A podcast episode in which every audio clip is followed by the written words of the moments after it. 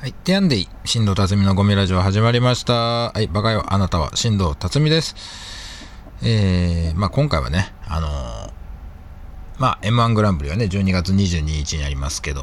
まあ YouTube で生配信もしますので、もしよかったらね、まあ聞いてみてくださいっていう、まあ告知も含めて、まあね、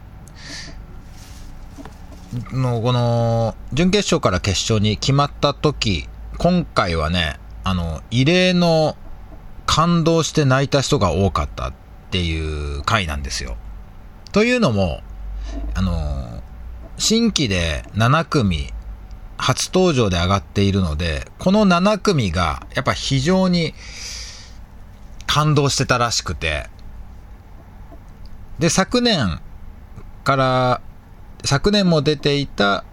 かまいたちさん、見取り図さんは今年決勝が決まって泣かなかったのですが、今年初で決まった人はほぼ全員泣いてたらしいですね。からしれんこんさんも、ミルクボーイさんぐらいかな、泣いてないという噂。で、ペコパさんも泣いてたでしょ？オズワルドさんも泣いたって、昨日ね、ちょっとね、焼肉食べに行った時言ってて、あ、泣くんだ、意外とクールな感じなのにって。末広がりずさんが、まだこれ情報を拾えてないけど、どうだったのかなまあ、でも泣いてるかもしれない。まあ、芸歴も長いしね。で、ニューヨークさんも屋敷さんが泣いたというね。インディアンスさんも木村さんが泣いたというね。逆に片方の人が泣きすぎてもう片方の人が泣くというポジションが奪えなくて引きながら見てるっていう。いや、パターンが意外と多かったらしいですね。うん。そのぐらい M1 グランプリはもう嬉しくてしょうがないんですよ。まあ、昨年だったらね、あの、見取り図さんが決勝に上がった時にもう泣きすぎてみんなが笑ってしまうみたいなね、その現場で。決勝、見取り図ってなってね。犬が泣いてんのかと思ったっていう人がいるぐらい泣いてたっていうね。やっぱ決まったら泣くんですね、みんなね。うーん。やっぱ僕みたいに、なんか、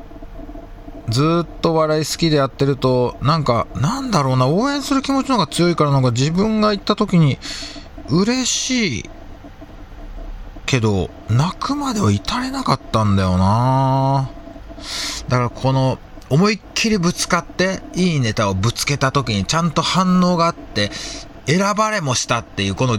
条件が揃った時に、やっぱ涙は出んのかなっていう。僕はジタバタしたからね、M12015 の時は、直前でネタ変えたりとか、あ、やっぱ見ようとか、なんかいろいろぐたぐたしたから、やっぱちょ感情がね、安定感なかったのかな。うん。いやー、でもこれすごいね。決勝楽しみですね。本当に。敗者復活もね、誰になるんでしょうかね。まあ一説ではやっぱ和牛さんが有力じゃないかなんてね、話もありますからね。まあそこも楽しみにして、うわー面白いなってやっぱ思う人が決勝にそのまま上がってくれればね、いいとは思いますけど、大体でも M1 グランプリはちゃんと受けてる人が上がってるイメージはありますけどね。だからそんなに異論もないんですよね。うん。だからあとま出順だよね。出順によって巻き返せる人もいて、まあ序盤でやっぱり巻き返巻き返せるのは、まあちょっと知名度もないと、やっぱ客が受けるまでのね、時間が早い人、空気がまだできてないんだったら、やっぱ知名度で補填できる人が、まあ、序盤だったらなんとかできるかもしれないけど、無名だったらちょっと後半の方がいいんじゃないかなっていうのはね、予測はしますけどもね。うん。いやー、まあ楽しみでございます。ということでね、えー今回は M1 グランプリ、